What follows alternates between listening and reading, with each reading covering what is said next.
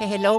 Muy buenas a todos. Soy Hugo Blanes y esto es Cosas Random, un podcast diario en el que hablamos de cine, tele, videojuegos, cosas frikis y en general de todo aquello que nos gusta. La verdad es que estoy muy contento porque ayer conseguí hacer un programa entero sin mencionar la palabra coronavirus. Hoy, desgraciadamente, pues ya no. Y es que resulta que se ha sabido que Pixar, es decir, Disney, ha decidido mover el estreno de su próxima película de animación, Soul, del 19 de junio al 20 de noviembre. Vamos, eh, medio año más tarde. Algo lógico y esperable, teniendo en cuenta que para la fecha que estaba prevista, el 19 de junio, eh, no sabemos si ya habrán abierto los cines y sobre todo en qué condiciones, porque yo creo que si abren, abrirán con aforos limitados, a lo mejor a un tercio de su capacidad, con lo cual eso para la taquilla es nefasto, porque no puede ir todo el mundo que quiere ir. Así que lo veo bien. Y ahora es cuando yo digo, menudo fin de año que nos espera porque tiene toda la pinta de que vamos a estar prácticamente todas las semanas metidos en el cine. Es más, creo que para un episodio futuro voy a hacer una especie de calendario de estrenos y veremos casi con toda seguridad que cada semana, a partir de noviembre, pues habrá un estreno gordo. Así que preparemos el bolsillo porque si todo sale bien y todo vuelve a la relativa normalidad, a partir de octubre, noviembre, nos vamos a hartar a ir al cine. Así que bueno, es una pena que la película de Soul, que, a la cual yo tenía muchas ganas, porque parece que sea como la buena de, Pixar, ya que Onward este año pues, ha sido un poco bluff. A mí me gustó mucho, pero parece que ha sido un poco bluff. Pues parece que Soul era aquella película predestinada a hacernos llorar, a, básicamente a conmovernos tipo Coco o tipo Inside Out, la del revés. Así que bueno, tendremos que esperar un poquito más hasta el 20 de noviembre, pero bueno, no pasa nada porque seguro que nos gustará. Y ahora sigo hablando de una cosa que no me gusta nada hablar y es de censura, porque se ha hecho público este fin de semana unas capturas que yo pensaba que eran que no eran ciertas, que no eran reales, pero la verdad es que lo son y son para mear y no echar gota. ¿Y quién es el protagonista de esta polémica? Pues nada más y nada menos que Disney. ¿Y qué es lo que ha pasado? Pues resulta que una de sus películas, de las que tiene en catálogo, 1, 2, 3 Splash, aquella protagonizada por Daryl Hannah y por Tom Hanks, que ella interpretaba a una sirena, pues tiene algunas escenas censuradas. ¿Y por qué están censuradas? Pues por desnudos. Básicamente porque se le ve el culo.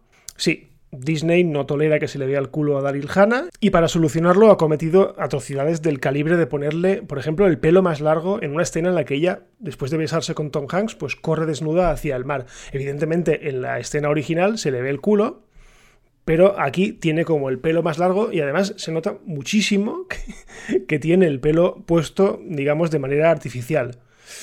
También hay otra escena en la que ella se aproxima de espaldas hacia la Estatua de la Libertad, que está allí en la, en la isla y sale de espaldas y sin ropa, bueno, pues lo que han hecho aquí es un drástico recorte del encuadre y básicamente lo que antes se veía pues desde el culo hacia arriba de, de, la protagonista, pues directamente solo vemos parte de la espalda y punto, y se quedan más anchos que largos.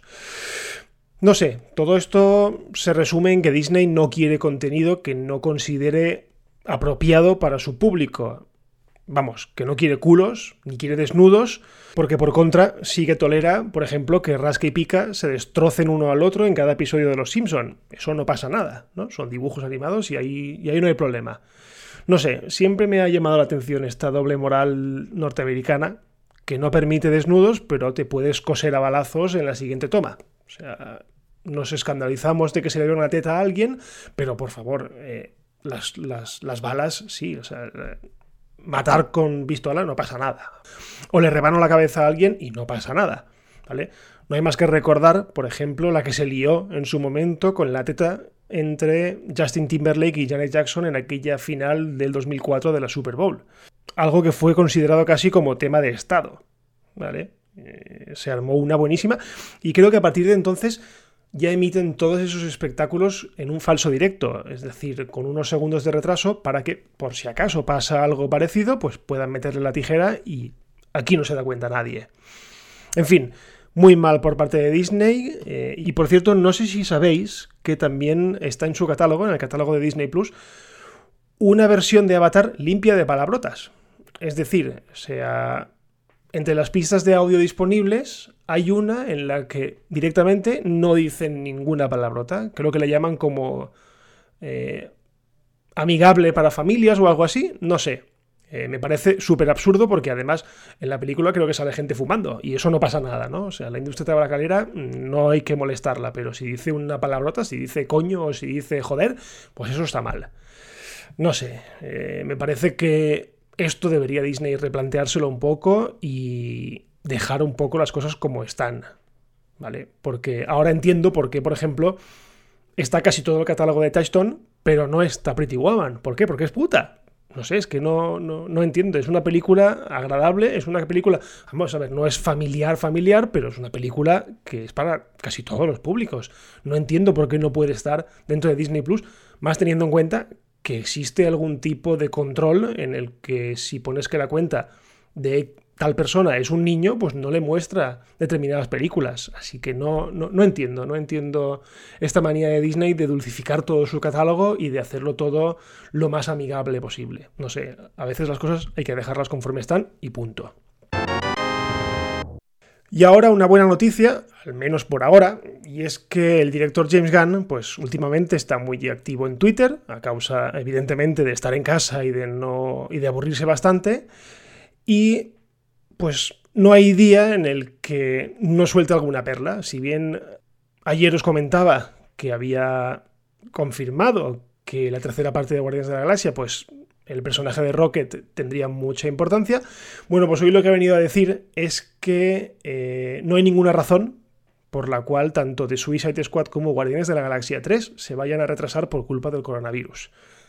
La primera, básicamente porque ya se ha grabado todo y actualmente se encuentra en fase de postproducción. Y la segunda, porque se encuentra todo lo contrario, en fase de preproducción. Esto es, pues están realizando el guion, están, pues, eso, en tareas de preproducción y por tanto eh, no está expuesta a, a, retrasos de rodaje ni nada. Simplemente no ha dado comienzo el rodaje y por lo tanto pues no está expuesta a todo lo que está pasando, a un montón de producciones tipo Misión Imposible, que se tuvo que parar.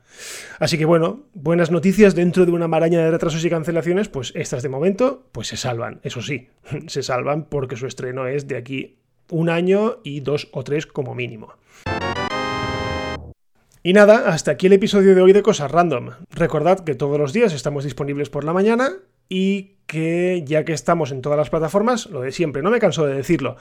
Yo qué sé, si os gusta, pues compartidnos, porque nos ayuda mucho a que más gente nos conozca. Eh, poner valoraciones, porque eso, por ejemplo, en iTunes eh, le gusta mucho a, a, Apple Podcast que valoren positivamente algo para destacarlo. Y si queréis poneros en contacto conmigo, pues estoy en Twitter y os leo allí en arroba Hugo Blanes. Y si nada pasa, pues nos escuchamos mañana. Adiós.